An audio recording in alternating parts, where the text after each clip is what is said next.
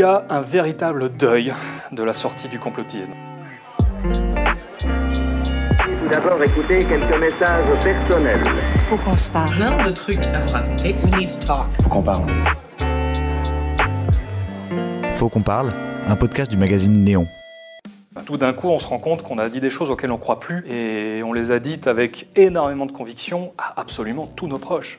On est même connu pour ça. On a eu en Belgique ce qui s'appelle la vague belge. Donc c'était euh, une série d'observations d'ovnis. En a eu en tout plus de 400 si je me souviens. Et tout d'un coup, ces sujets qui étaient réservés à la science-fiction se retrouvaient au journal télévisé. Cette espèce de temple du, de l'information sérieuse et fiable commençait à parler d'extraterrestres. Et ça, ça m'a fasciné. C'est là que je me suis dit, mais en fait, euh, les limites de notre connaissance, elles sont là-dedans. Et c'est comme ça que je me suis lancé à corps perdu dans, dans le paranormal, dans le spirituel, sans vraiment le vouloir, sans vraiment s'en apercevoir. On entre dans le raisonnement complotiste. Je me souviens très bien, moi j'avais j'avais la sensation d'avoir une espèce de responsabilité en fait. Quand on a ces espèces de savoirs qui sont extrêmement alarmistes, on parle quand même toujours du même schéma, une espèce d'organisation de superpuissants complotent en secret pour faire tel truc euh, vis-à-vis de la population. Soit on est dans le déni et on continue sa petite vie tranquille en se disant j'espère que je vais m'en tirer, soit on se dit il faut, il faut absolument avertir tout le monde. Si on veut avertir tout le monde, on s'entraîne un petit peu sur ses amis, on voit qu'ils ont du répondant, qu'ils ne se laissent pas facilement convaincre, donc il faut étoffer la matière. Et donc voilà comment on développe, euh, comment moi j'ai développé en tout cas très naturellement ma culture complotiste. On compose avec les éléments qu'on a sous le nez, sans avoir conscience de la masse manquante d'informations qu'on a. On ne sait pas si on est en train de faire une théorie avec 5% des infos. Si telle information colle avec ma théorie, alors elle est vraie. Et c'était tout, c'était mon seul filtre de vérification. Donc il faut une espèce de chance, une espèce de coup de chance pour pouvoir à un moment donné remettre en, en cause ses convictions. Pratiquer ce qu'on appelle la suspension du jugement. Moi ce qui m'est arrivé, c'est très particulier. Un matin, mon cousin m'appelle, il me dit ton frère est mort. Et il me sort une nécrologie, prénom, nom, âge, ville, correspondent à mon frère. Et c'est pas une grande ville, hein. alors je suis un peu en panique, j'appelle mon frère, et il décroche cet imbécile, alors je suis très content.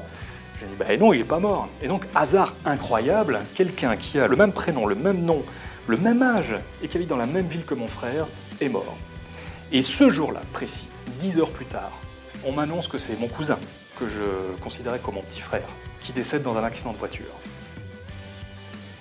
Et ça, quand vous croyez aux signes, quand vous croyez que le hasard peut vous parler, ça n'a plus aucun sens à ce moment-là. Et ça laisse un goût dégueulasse. Je me suis dit, j'en ai marre, que ces choses existent ou n'existent pas.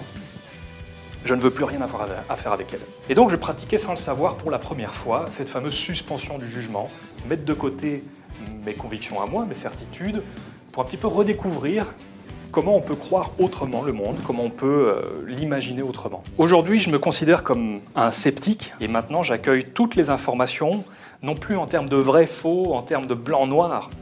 N'importe quelle information qui me vient, la première question que je me pose, c'est à quel point elle est fausse? Parce que toutes les informations ont une petite part de faux. Qu'elles viennent des grands médias ou euh, qu'elles viennent euh, des, bas-fonds d'Internet. Avec ce qu'on appelle la dérégulation du marché de l'information, il y a une horizontalisation des informations. C'est-à-dire que vous pouvez, vous, dans votre cave, avoir une communauté similaire à celle d'un expert qui a consacré sa vie à une question précise. Et vous pouvez vous retrouver à être mis face à face, alors qu'en fait, ben, il n'y a pas de... Non, l'expert, il est là, et vous, vous avez fait vos, enquêtes sur votre GSM, quoi. Et aujourd'hui, avec les réseaux sociaux, le phénomène qu'on appelle les bulles de filtre, c'est-à-dire que les réseaux sociaux nous alimentent en informations qu'on aime déjà, notre cerveau va baisser ses défenses. Parce qu'il retrouve une vérité qu'il aimerait vraie, en fait. Et je pense que la posture de sceptique, c'est essayer d'un peu prendre de la distance par rapport à tous ces trucs et se demander qu'est-ce qu'on peut faire avec ça pour augmenter bah, l'esprit critique général. Pour moi, l'esprit critique, c'est simplement une posture. On s'intéresse plus aux idées, on s'intéresse à ce qui soutient les idées. Est-ce que ça, c'est solide?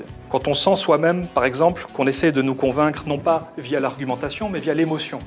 Quelqu'un essaye de me convaincre en me faisant peur. Est-ce que c'est vraiment une bonne raison de le croire? Ça, c'est le développement de l'esprit critique. C'est quelque chose qu'on peut tous, tous et toutes faire. Simplement, il faut se mettre dans cette posture, dans cette démarche où on sait qu'on doit faire attention à notre spontanéité. J'ai eu la chance de pouvoir écrire un livre sur tous ces sujets. Ce bouquin s'appelle Arrêtez de croire n'importe quoi. Le vrai message que je voulais faire passer avec ce livre, c'est croyons mieux.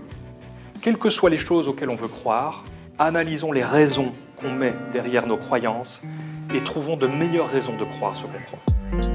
Faut qu'on parle est un podcast de Néon. Si vous avez aimé cet épisode, n'hésitez pas à le commenter, à le partager ou à le liker sur votre plateforme préférée. Il fallait qu'on en parle, on en a parlé.